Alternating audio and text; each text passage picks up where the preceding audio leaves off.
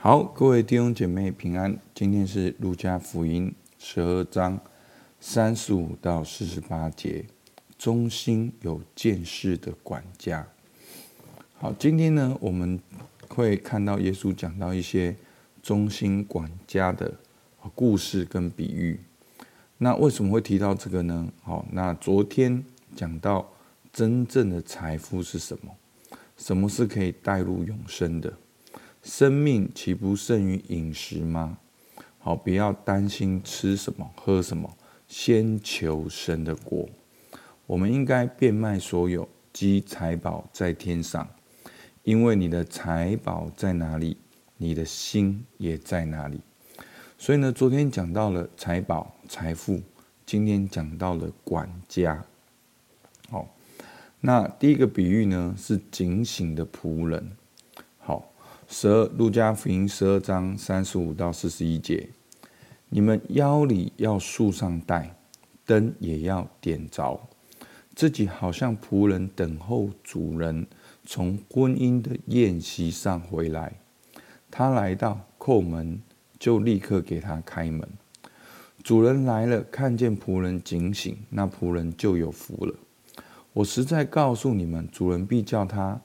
们坐席，自己束上带，进前伺候他们；或是二更天来，或是三更天来，看见仆人这样，那仆人就有福了。家主若知道贼什么时候来，就必警醒，不容贼挖透房屋。这是你们所知道的。你们也要预备，因为你们想不到的时候，人子就来了。彼得说：“主啊，这比喻是为我们说的，还是为众人呢？”好，那第一个从从财宝，然后带到了这个警醒的仆人。好，其实这些在耶稣的故事里面有很很多很重要的世界观。好，那我们是仆人，我们是管家，而且耶稣基督会再回来。好。耶稣自己亲自解释这个故事，在四十节，你们也要预备，因为你们想不到的时候，人子就来了。所以，我们就像仆人一样，我们要警醒等候主人回来。那因为主人回来呢，我们必须要在我们的岗位上，在我们自己的岗位上，好站立得住，警醒等候，仰望。主的再来，好，那主会再来呢？另外一个意思呢？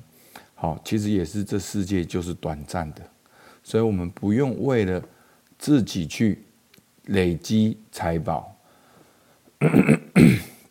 所以，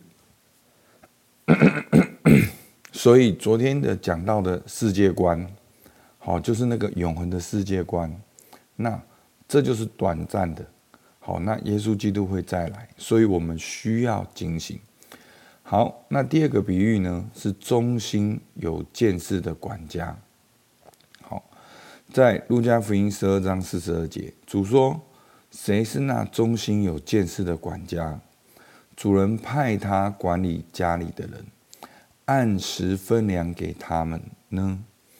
主人来到，看见仆人这样行，那仆人就有福了。”我实在告诉你们，主人要派他管理一切所有的。好，那刚才的比喻呢，是关于 仆人的警醒，主的再来。那第二个比喻呢，其实也是要警醒，而主人也是再来。可是多了一个元素，就是我们警醒要做什么呢？我们警醒要。忠心，好，忠心做什么呢？是按照主人派他管理家里的人，按时分粮给他们。好，那主人会回来，所以我们要警醒。那我们要记得，主人在离开之前，他交代我们什么？我们要忠心的做我们该做的事情。当主人不在的时候，我们就如同主人在的时候，因为主人会回来，而当他回来的时候呢，他会有个判断。好，后面说什么？他说四十三节，主人来到，看见仆人这样行，那仆人就有福了。而主人要派他管理一切所有的。好，所以，所以弟兄姐妹，好，你你不要以为复活好像永远在那边唱诗歌。好，其实当耶稣基督再来的时候，我们要继续的做什么？我们继续发挥我们的才干。好，你还记得神创造我们的目的吗？神创造我们目的就是要。生养众多，遍满地面，治理全地。所以，我们有一个管理的一个呼召。那当人堕落之后，我们就没有，我们没有去去，好像让神成我们的主人，而让我们自己成为我们的主人。所以，我们活在一个败坏里面。那透过耶稣基督来了，我们跟神和好，没有把我们起初的呼召拿走。我们继续的要成为一个彰显神荣耀的人，甚至在复活之后，我们也都会有，我们都会有要发挥我们才干的地方。好，那是非常好玩的，那是神本来就创造我们的目的。好，那我们看到第三个比喻，好，十二章四十五节。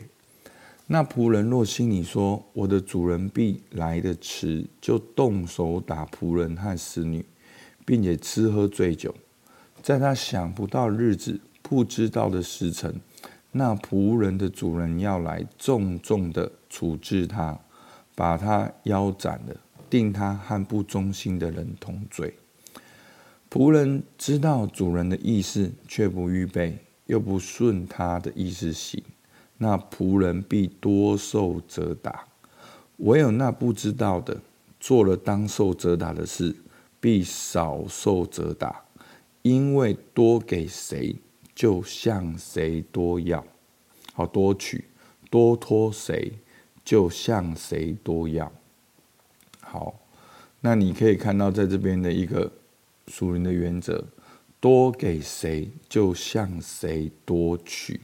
好，多托谁，就向谁多要。好，那这个不预备的仆人呢？他是活在一个怎样的状态？跟前面两个人是完全颠倒的。好，前面呢是警醒的，是忠心的，但是这边呢，好，你要你要看耶稣比喻强调的重点，四十五节。那仆人若心里说：“我主人必来的迟。”好，他不止来的迟，他应该要好来的迟，就是说不警醒，那应该按时分粮，没有，他动手打仆人跟侍女，然后吃喝醉酒，他没有按时分粮，哦，所以他不相信主会再来，他没有活出主人的心意，没有按时分粮，没有警醒，那简单讲就是不忠心。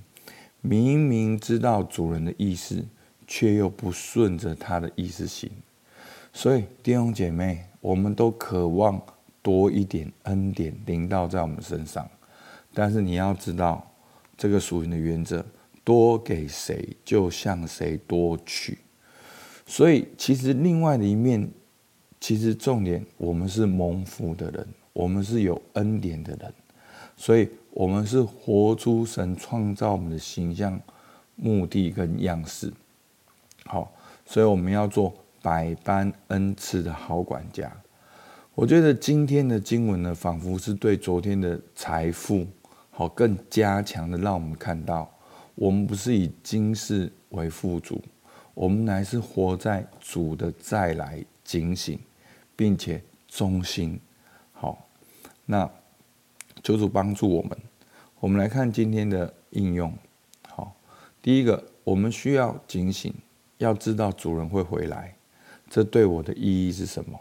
第二个，我们需要忠心，按主的意思按时分粮。那我要分什么粮？第三个，不预备的仆人的心态，觉得主人回来的迟，不忠心按时分粮，那我的心态是什么？